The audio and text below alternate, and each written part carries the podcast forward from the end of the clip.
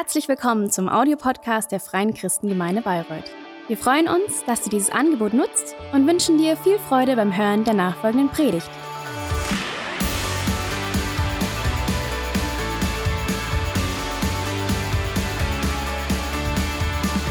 Lass uns jetzt mit dem Toastapplaus Manu Rose begrüßen für die heutige Predigt.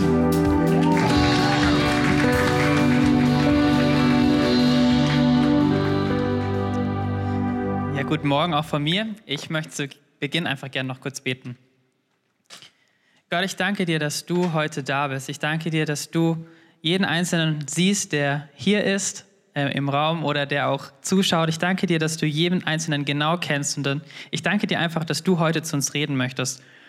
Und ich möchte dich bitten, dass du unsere Herzen einfach öffnest, damit wir einfach auch bereit dafür sind, auf das zu hören, was du heute in uns anstoßen möchtest. Vielen Dank dafür. Amen. Ja, wir sind gerade in einer Predigtserie Hallo Sommer. Man könnte eigentlich auch sagen Hallo Urlaub, denn für die allermeisten Menschen, würde ich mal sagen, hier in Deutschland, ähm, ist die Sommerzeit auch irgendwie gleichzusetzen mit der Urlaubszeit.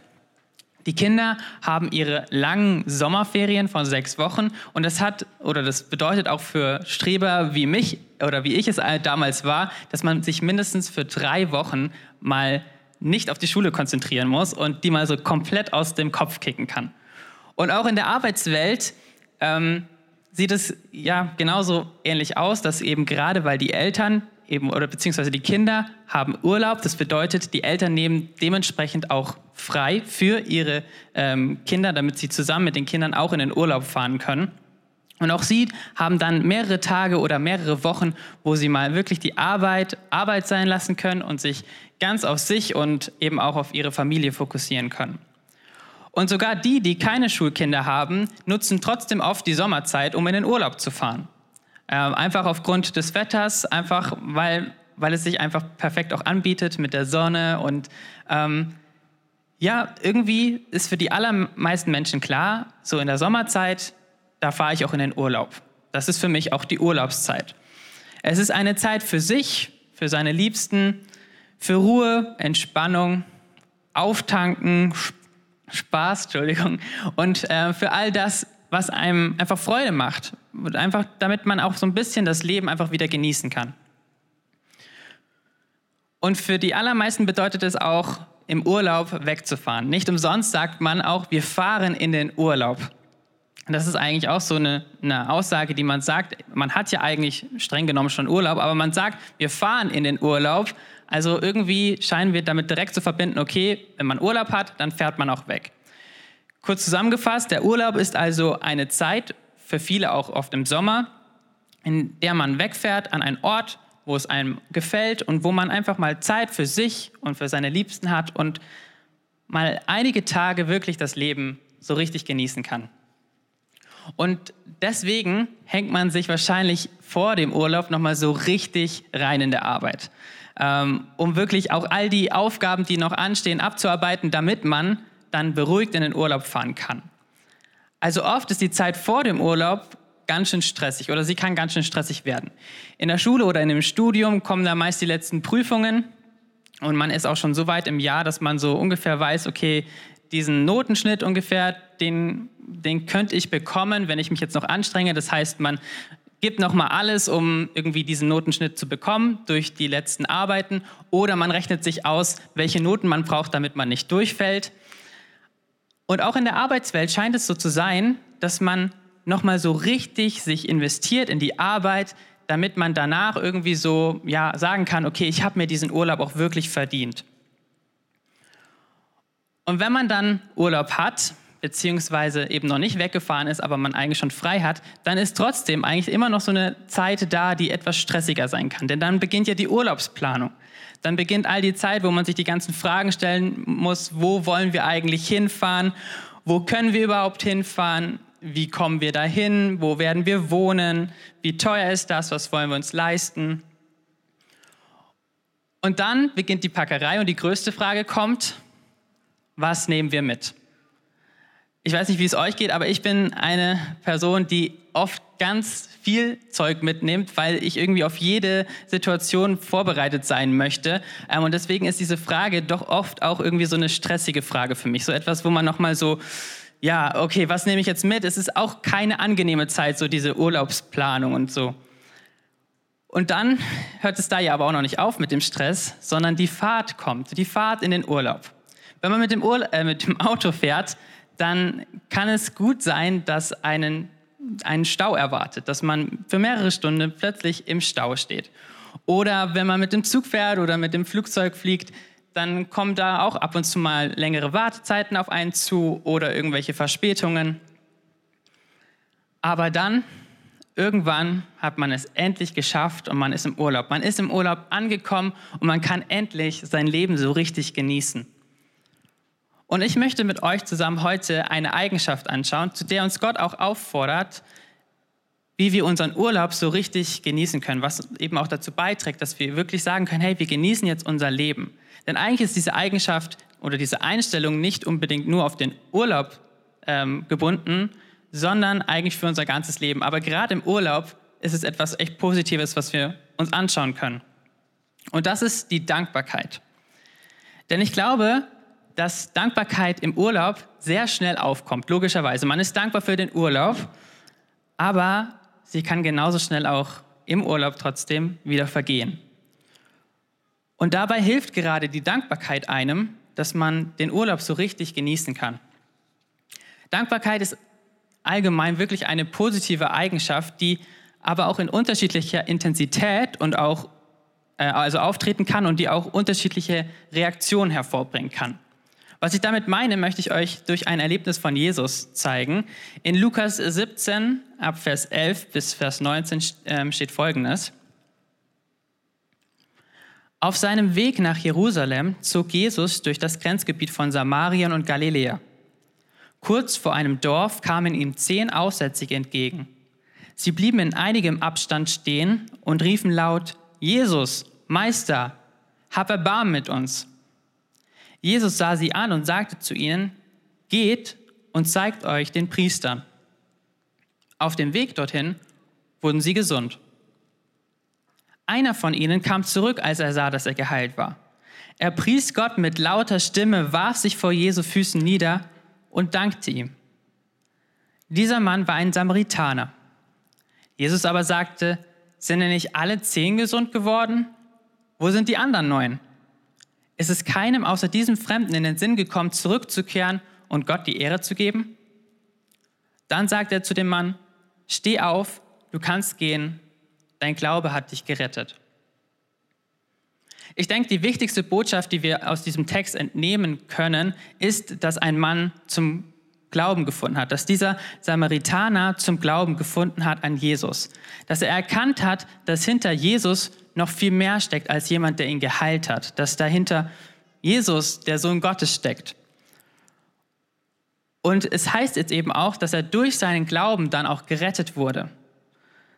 Also er wurde gerettet vor, vor der Schuld und er wurde gerettet vor dem Tod. Und der Tod ist ja die Folge der Schuld der Menschen. Und das ist sicherlich die allerwichtigste Botschaft, die wir diesem Text entnehmen können. Und deswegen möchte ich sie euch auch nicht irgendwie vorenthalten, äh, weil es einfach wichtig ist, dass wenn wir eben einen Bibeltext lesen, dass wir uns auch fragen, hey, was will dieser Text eigentlich sagen? Was, warum steht das da? Was wollte eigentlich auch der Autor durch diesen Bibeltext ausdrücken?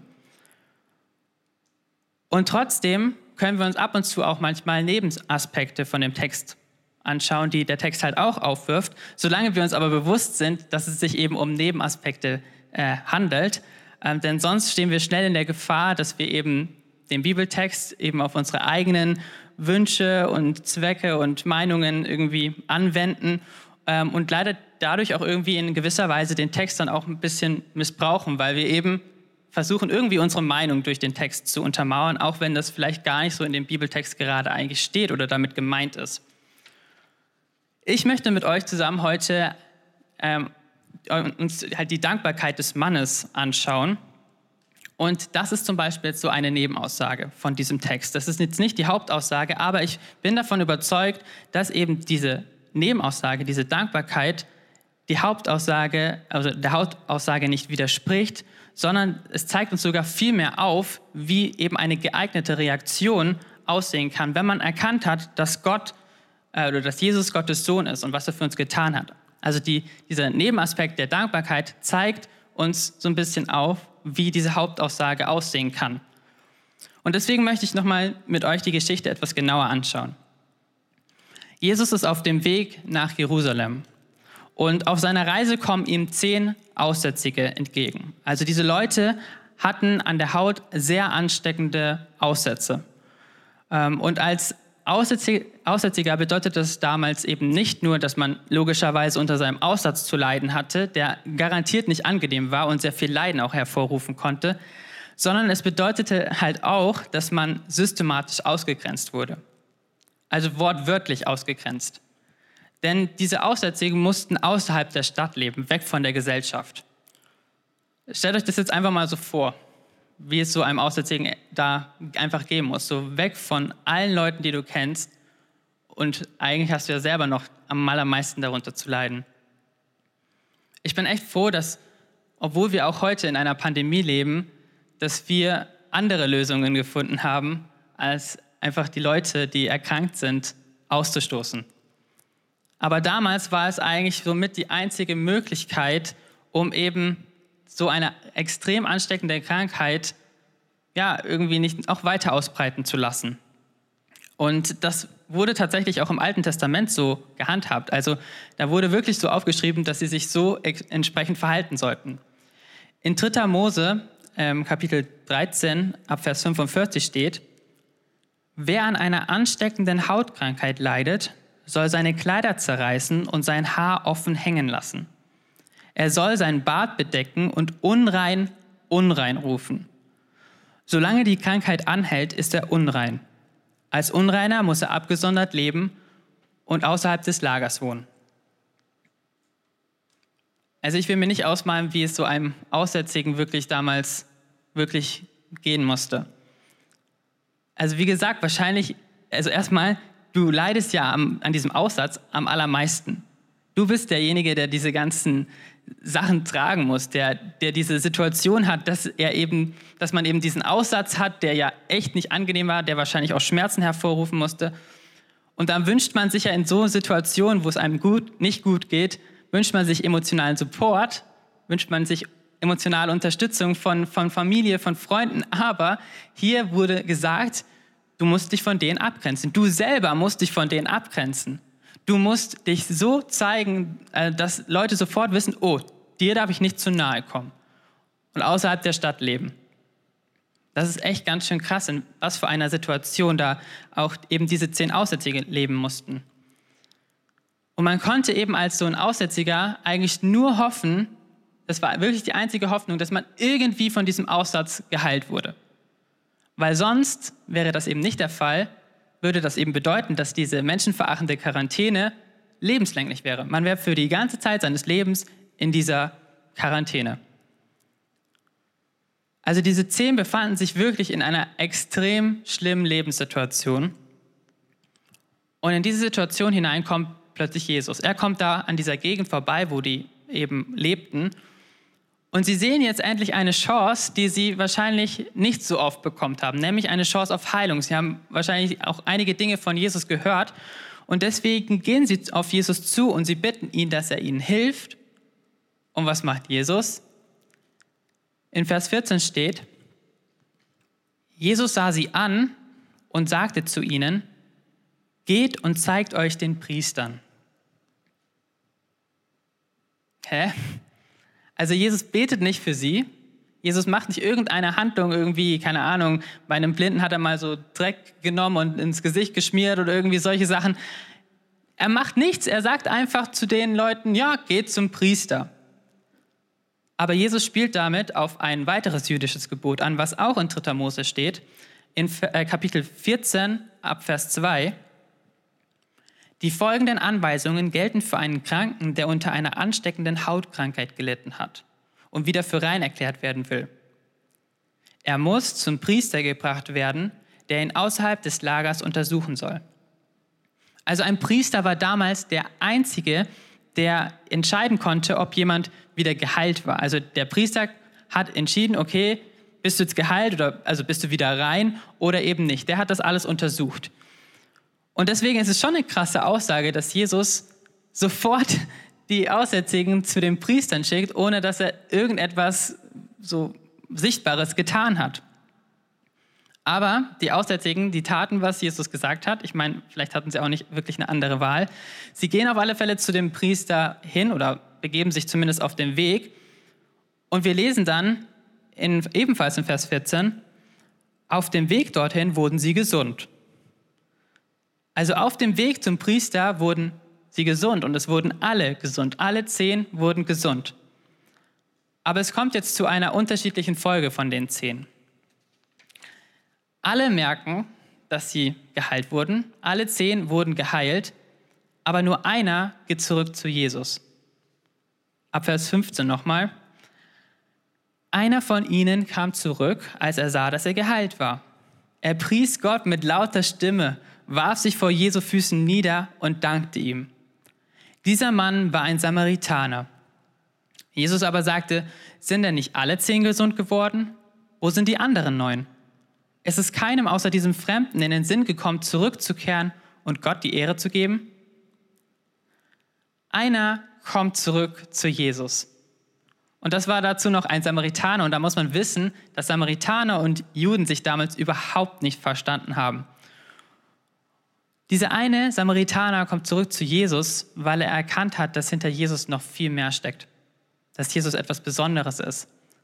Sicherlich haben alle von den zehn erkannt, dass sie aufgrund von Jesus geheilt wurden. Also ich meine, Jesus hatte ihnen ja die Aufgabe gegeben, geht zum Priester und währenddessen wurden sie geheilt. Also na, klar, es gibt Zufälle, aber irgendwie Wahrscheinlichkeit ist da schon eher hoch, dass das was mit Jesus, Jesus zu tun hatte. Aber nur einer kommt zurück zu Jesus und die anderen gehen weiter. Sie gehen weiter ihren Weg, ähm, sind sicherlich auch dankbar, keine Frage, aber sie gehen trotzdem einfach ihren Weg weiter. Und ja, das absolut Geniale an dieser Geschichte ist, dass dieser eine Samaritaner zum Glauben an Jesus Christus findet. Aber genauso genial finde ich es wirklich, dass er zurück zu Jesus kommt und sich bei ihm bedankt. Es gibt genügend, genügend andere Stellen in der Bibel, ähm, wo Jesus Menschen heilt und sie dann auch, ja, so, sie, sie weggehen und es heißt dann, ja, und sie priesen Gott. Hier an dieser Stelle heißt es aber plötzlich, er kommt zurück und ja, er preist auch Gott, aber er kommt zurück zu Jesus und er sagt Danke. Ich glaube, manchmal stehen wir selber auch in dieser Versuchung, wie, wie die anderen Neun, dass wir, wenn uns etwas Gutes widerfährt, dass wir schon dankbar sind. Keine Frage. Aber dass dieses, das, was uns Gutes widerfahren ist oder diese gute Lebenssituation, in der wir uns befinden, schnell irgendwie als zu selbstverständlich angesehen wird. Dass man schnell da einfach reinkommt, ja, hey, das sollte doch eigentlich Normalität sein, dass es mir gut geht, dass ich etwas Gutes habe. Aber dadurch verlieren wir irgendwie auch die Wertschätzung für das, was wir tatsächlich auch irgendwie haben. Vielleicht kann man so etwas auch auf unsere Urlaubssituation übertragen. Man hat endlich Urlaub und all den Stress vor dem Urlaub hat man gekonnt gemeistert und jetzt heißt es einfach ausruhen und das Leben genießen. Endlich, die Zeit ist da, wo man wirklich das tun kann, was, was einem gefällt und das Leben wirklich genießen kann. Und natürlich ist man da dankbar. Mir ging es auch ganz oft so, dass wenn ich eben im Urlaub war, dann war ich natürlich extrem dankbar dafür, dass ich Urlaub haben durfte. Aber mir ist aufgefallen, dass, oder zumindest im Nachhinein ist mir aufgefallen, dass diese Dankbarkeit manchmal echt ganz schön schnell wieder wegging. Nicht bewusst, das war total un unbewusst, aber einfach, weil ich mir gedacht habe, okay, oder ja, weil ich einfach davon ausgegangen bin, okay, das steht mir auch zu. Ich, ich habe jetzt so lange dafür gearbeitet, ich habe mir das verdient. Ähm, diese Einstellung, ich habe mir das verdient, das ist doch irgendwie selbstverständlich, kam da irgendwie auch dazu. Und das hatte aber zur Folge, dass irgendwie meine Dankbarkeit logischerweise irgendwie auch ein bisschen nachgelassen hat. Und in gewisser Weise stimmt ja diese Handlung auch, oder diese Haltung auch, dass man sagt, okay, ich habe mir das ja auch verdient, dass ich jetzt in den Urlaub gehen kann. Es stimmt ja. Man hat lange genug gearbeitet und jetzt hat man auch die Zeit, in den Urlaub zu gehen. Aber es ist halt trotzdem, oder es gibt eine Gefahr einfach bei dieser Haltung. Es gibt diese Gefahr, dass eben diese Dankbarkeit für das, was man hat, einfach verloren gehen kann und man alles einfach sehr schnell als zu selbstverständlich ansehen kann. Und die Gefahr dabei ist, wenn man sagt, okay, das ist halt verständlich, es ist verständlich, dass, dass, ich das, dass es mir gut geht oder dass ich jetzt einen guten Urlaub haben kann, dass ich einen perfekten Urlaub haben kann, ist halt, dass schnell auch irgendwie Reibereien entstehen können im Urlaub. Was meine ich damit? Meine Vorstellung von perfektem Urlaub ist nicht unbedingt die, die auch meine Familie hat, wenn ich mit denen zusammen in den Urlaub fahre. Und wenn ich sage, ich fahre in den Urlaub und ich will meinen Urlaub verdienen, weil ich will einen perfekten Urlaub haben, muss der ein oder andere vielleicht doch auch ein paar Abstriche machen, weil man ja irgendwie zusammen auch in den Urlaub fährt. Oder das Wetter, das beliebte Wetter kommt dazwischen. Wie oft hat man sich über das Wetter aufgeregt, weil es einem einfach nicht gönnt, dass man jetzt den Urlaub richtig genießen kann. Es regnet dann halt doch mal drei Tage. Und dabei hat man doch eigentlich einen Urlaub verdient und sollte doch jetzt eigentlich sein Leben so richtig genießen können. Oder irgendwelche anderen Umstände, auf die man keine Ahnung hat. Also keine, auf die man keinen Einfluss hat. Und so schnell kommt es dann dazu, dass man im Urlaub anfängt, über Dinge zu nörgeln. Und mal ganz ehrlich, da sind wir echt auch irgendwie ja, Meister drin. Das passiert echt ganz schön schnell, dass wir uns über Dinge aufregen. Und es zeigt uns aber auch irgendwie, dass wir ganz oft selber uns im Weg stehen, dass wir den Urlaub genießen können. Wir selber sind diejenigen, die sagen, okay, ich reg mich jetzt darüber auf. Ähm, und wir selber sind die diejenigen, die eben diese Dankbarkeit irgendwie ja doch auch ein bisschen außer Acht lassen. Denn eine dankbare Lebenseinstellung erleichtert eben einen Alltag ungemein. Man fokussiert sich nämlich dann viel mehr auf die Dinge, die positiv sind, auf die Dinge, die man hat, anstatt auf die Dinge, die man eben nicht hat oder die gerade nicht gut laufen. Und Dankbarkeit ist auch ein absolut biblisches Prinzip. Und deswegen sagt Paulus auch in 1. Thessaloniker 5, Vers 18, Dank Gott in jeder Lage. Das ist es, was er von euch will und was er euch durch Jesus Christus möglich gemacht hat. Dank Gott in jeder Lage. Zu jeder Zeit. Interessanterweise fühle ich mich von gerade dieser Bibelstelle ganz oft angesprochen, wenn es mir nicht so gut geht. Weil dann sehe ich das mehr irgendwie so als eine Aufforderung, okay, ich, ja, mir geht es gerade nicht so gut, und es ist gerade echt hart, aber ich möchte ja irgendwie aus diesem Loch rauskommen. Ich möchte wieder, dass es mir auch gut geht. Und deswegen nehme ich eben dann so eine Bibelstelle, um mir zu sagen, Herr, ich möchte auch auf Dinge schauen, die positiv sind, wo ich echt dankbar für sein kann, was eben gut läuft in meinem Leben, damit ich da irgendwie wieder aus diesem Loch, wie gesagt, rauskomme. Aber diese, diese Stelle heißt ja jederzeit oder da heißt es jederzeit. Das bedeutet, es bezieht sich auf jede Lebenssituation eben nicht nur auf negative Situationen, sondern genauso auf die Zeiten, in denen es uns wirklich perfekt geht, in denen wirklich alles gut ist. Also zum Beispiel auch in unserer Urlaubszeit. In der Zeit, wo wir sagen, hey, wir wollen wirklich das Leben genießen. Und natürlich, nochmal, man ist natürlich dankbar für das, was, was passiert ist. Aber, oder was man gerade hat. Aber natürlich, also irgendwie schleicht sich bei uns manchmal einfach so eine, so eine Haltung ein, dass man das halt alles als selbstverständlich ansieht, was man gerade einfach bekommen hat. Und die Gefahr ist dann um einiges größer, wenn, wenn etwas Negatives passiert, was man irgendwie nicht vorhersehen konnte, dass man dann enttäuscht ist. Und wenn man dagegen eine dankbare Lebenseinstellung hat, dann trifft einen diese Enttäuschung doch etwas geringer. Sie kommt auch, keine Frage, aber sie trifft einen geringer, weil man trotzdem noch genügend andere Gründe sieht, wofür man wirklich dankbar sein kann. Dankbarkeit ist wirklich eine gute Lebenseinstellung und gerade deswegen auch ein Must-Have für unseren Urlaub.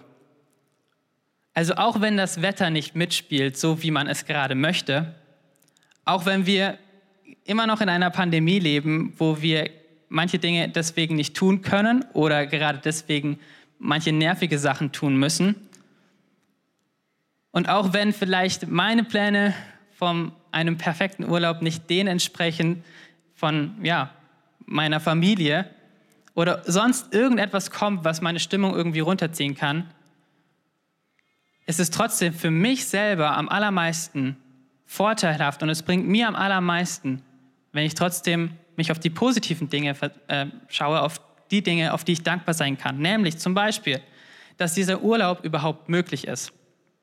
Dankbar, dass man gut angekommen ist. Dankbar, dass man Zeit bekommen hat, Urlaub sich zu nehmen. Urlaub ist nicht überall auf der Welt möglich. Und auch schon gar nicht so, wie wir das heutzutage kennen. Dass man überall oder fast überall hinreisen möchte, wo man möchte. Ähm, und auch der Erholungsurlaub, wie wir ihn eben kennen und wie er auch in Deutschland vorgeschrieben ist, der ist noch gar nicht so alt. Äh, sondern die ersten tarifvertraglichen Urlaubsregeln aus Deutschland wurden erst 1903 ausgehandelt und jetzt haltet euch fest, für ganze drei Tage im Jahr. Also von daher dürfen wir schon allein deswegen irgendwie dankbar sein, dass wir in einer Zeit leben und in einem Land leben, wo wir es möglich gemacht bekommen haben, aber auch gesetzlich möglich gemacht bekommen, um dankbar zu sein. Dankbar, dass wir Urlaub haben dürfen. Und ja, gerade für uns Christen gilt das natürlich auch. Auch wir dürfen eben diese dankbare Lebenseinstellung ein, unser ganzes Leben lang auch, auch führen. Und es ist eine Aufforderung, ja. Ähm, seid dankbar, das, das klingt immer am Anfang so, oh je, jetzt muss ich schon wieder etwas machen, was, was Gott irgendwie noch von mir möchte. Er möchte ja schon so viel und jetzt soll ich auch noch dankbar sein und jetzt irgendwie für alles dankbar sein. Aber mal ganz ehrlich, wer profitiert am meisten davon? Wir selber. Wir selber profitieren am allermeisten, wenn wir einfach auch dankbar sind. Und außerdem haben wir als Christen wirklich zu jeder Zeit Grund, dankbar zu sein. Denn wir haben ja auch das erkannt, was auch der samaritanische Aussätzige erkannt hat. Jesus ist Gott. Und weil eben der Mann das erkannt hat, kam er eben zu Jesus und hat, hat Gott verehrt. Und Jesus sagt dann daraufhin in Vers 19, Steh auf, du kannst gehen, dein Glaube hat dich gerettet. Also Jesus spricht diesem Mann noch etwas viel Besseres zu als seine physische Heilung, nämlich Rettung. Und zwar die Rettung, die er allein durch den Glauben an Jesus Christus bekommen hat. Rettung vor der Schuld und Rettung vor dem Tod. Und wenn wir auch das wie dieser Mann erkannt haben, dann gibt es wirklich für uns in jeder Situation, zu jeder Zeit genug Gründe, dankbar zu sein. Denn dann haben wir erkannt, dass Jesus Christus, der Sohn Gottes, für uns auf die Erde gekommen ist, um unseren größten Lebenskampf überhaupt zu kämpfen, um uns dabei zu helfen, wofür uns selber einfach die Kraft gefehlt hat, was wir selber nicht hinbekommen hätten, um uns aus unserer schlimmsten Situation unseres Lebens zu befreien. Und das, ist, das war eben dieser Kampf gegen die Schuld. Die Bibel nennt es eben auch Sünde und die Bibel sagt uns eben auch, dass jeder Mensch diese Schuld hat, diese Sünde hat. Jeder Mensch ist von Natur aus auch egoistisch und tut dadurch Dinge, die einen selber, andere oder auch Gott verletzen. Und für, dadurch lädt man einfach auch Schuld auf sich. Durch diese Dinge laden wir Schuld auf uns. Und für Gott macht es da keinen großen Unterschied, ob man jetzt gerade eine Person nur mit Worten verletzt hat oder ein Massenmörder ist. Denn Schuld ist Schuld. Und eine Schuld, die, die bleibt da, denn also die kann auch nicht irgendwie einfach durch gute Taten jetzt irgendwie wieder gut gemacht werden, denn der Schaden ist entstanden. Der Schaden ist entstanden. Und genau diese Schuld oder diese Sünde war eben auch der Grund, warum wir Menschen keinen Zugang mehr zu Gott haben konnten, warum wir eine Trennung ähm, hatten zwischen Gott und den Menschen. Denn ein guter Gott, der ohne Schuld ist, der kann nicht in der Nähe, in der Gegenwart von, von, von Schuld sein. Und deswegen war es logisch, dass es da eine Trennung gab.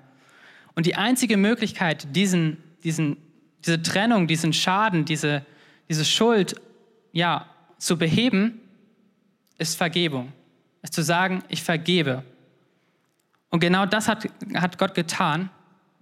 Oder genau das hat er vorgehabt. Und das hat er auch ausgeführt, indem er eben Jesus Christus ähm, seinen eigenen Sohn auf die Erde gesandt hat, damit dieser für uns und für unsere Schuld am Kreuz stirbt. Und dadurch, dass Jesus eben auch auferstanden ist, wurde eben die Macht der Schuld und die Macht des Todes auch gebrochen. Also der Tod wurde auch aus dieser Gleichung rausgestrichen, ähm, weil uns eben unsere Sünde von, von Gott vergeben wurde. Gott hat gesagt, ja, ich sehe, dass da Sünde ist, ich sehe, dass da Schuld ist, aber ich vergebe das. Und genau das ist eben dieser größte Lebenskampf gewesen, weil wir selber das nicht hätten gut machen können. Wir hätten es nicht durch einfach irgendwie gute Taten wieder auf oder ausgleichen können. Weil, wie gesagt, der Schaden ist entstanden. Aber Gott hat gesagt, hey, ich vergebe das. Ich vergebe das. Und deswegen haben wir eben auch diese Hoffnung, dass wir eine ewige Beziehung mit Gott eingehen dürfen. Eine Beziehung, die wir jetzt schon erleben dürfen, aber die eben auch über unseren Tod hinausgeht. Und das bedeutet eben auch, dass wir ein Leben nach dem Tod erwarten dürfen. Dass wir auferstehen werden, wie auch Jesus auferstanden ist. Und die allereinzige Bedingung, die Gott da macht, ist, dass man an Jesus glaubt. Dass man genau daran glaubt, was Jesus eben getan hat. Wie Jesus auch zu dem Mann gesagt hat, dein Glaube hat dich gerettet. Und für alle, eben, die das erkannt haben, dass Jesus eben diesen größten Kampf für uns ge gekämpft und gewonnen hat, bedeutet es, dass wir jetzt wirklich diesen gewaltigen Grund haben, wirklich zu jeder Zeit dankbar zu sein. Dankbar, dass Gott uns liebt und dass er seinen Sohn für, für uns und für dich geopfert hat.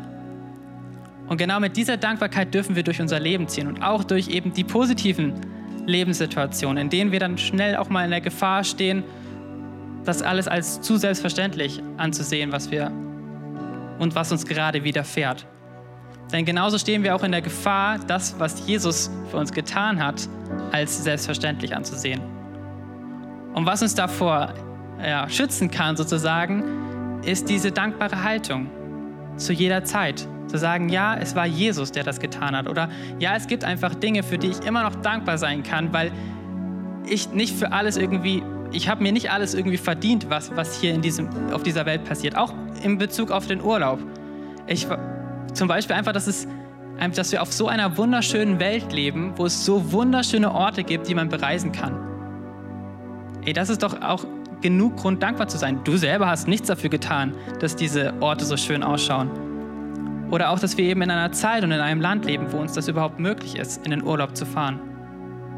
Und genau das hilft uns einfach, diese Dankbarkeit, dass wir dieses Leben, das wir bekommen haben, einfach zu genießen. Und genau eben auch bezogen auf unseren Glauben, dass wir wirklich zu jeder Zeit dankbar sein dürfen, weil wir einfach wissen dürfen, hey, egal was gerade los ist, Jesus hat schon alles getan, damit ich gerettet werde. Jesus hat alles dafür getan, dass es mir gut gehen wird, dass ich eine ewige Beziehung mit ihm haben darf. Und deswegen können wir wirklich zu jeder Zeit sagen, ich bin dankbar. Und können in dieser dankbaren Lebenshaltung leben. Ich möchte euch bitten, aufzustehen. Jesus hat zu diesem Mann gesagt, dein Glaube hat dich gerettet. Und das ist, wie gesagt, wirklich die einzige Sache, die Gott sozusagen von uns fordert, für, um eben gerettet zu werden. Und es ist, ergibt ja auch total Sinn, weil was, was bringt mir diese Rettung, äh, wenn ich daran gar nicht glaube? Es ist einfach eine Entscheidung zu sagen, ja, ich glaube daran, dass Gott genau das für mich getan hat. Und deswegen möchte ich euch einfach auch die Möglichkeit geben, wenn, wenn hier einfach auch Leute unter uns sind, die diese Entscheidung vielleicht noch nicht getroffen haben und die einfach diese Entscheidung heute aber treffen wollen, dass man das einfach auch sichtbar machen kann. Aber deswegen, damit das auch etwas persönlich sein kann, möchte ich euch bitten, dass wir alle die Augen geschlossen halten und dadurch einfach ein, ja, eine Möglichkeit kreieren, damit Menschen einfach jetzt, wenn, wenn du einfach auf dem, jetzt gerade auf dem Herz hast, Gott einfach zu sagen, ja, hey Gott, ich glaube an dich und ich möchte einfach diese ewige Beziehung mit dir starten, dass du jetzt einfach deine Hand als ein Zeichen einfach auch heben darfst. Dankeschön. Und ich möchte einfach kurz da auch für beten. Gott, ich, ich danke dir, dass es wirklich wahr ist, dass es einfach der Glaube ist, der uns rettet. Danke, dass du alles andere schon getan hast und dass du einfach mit unser, uns ein, ja, mit uns durch unser ganzes Leben gehst und uns unterstützt. Und ich möchte dich bitten für jeden, der jetzt diese Entscheidung getroffen hat, dass du den Weg gehst mit dieser Person und einfach immer wieder neu aufzeigst, dass du schon alles für diese Person getan hast, was sie braucht, um einfach dankbar zu sein. Dass du einfach so viel getan hast, weil du diese Person einfach so sehr liebst. Und Gott, ich möchte dich bitten, dass du einfach bei jedem Einzelnen von uns bist. Alle, die jetzt gerade hier sind oder die zuschauen, dass wir immer wieder durch deinen Heiligen Geist auch daran erinnert werden, dass wir wirklich zu jeder Zeit dankbar sein dürfen. Dankbar für all das, was, was du vielleicht schon zu, ja, für uns getan hast. Danke Gott, dass du einfach ein guter Gott bist und dass es so viele Gründe gibt, dir dankbar zu sein. In Jesu Namen. Amen.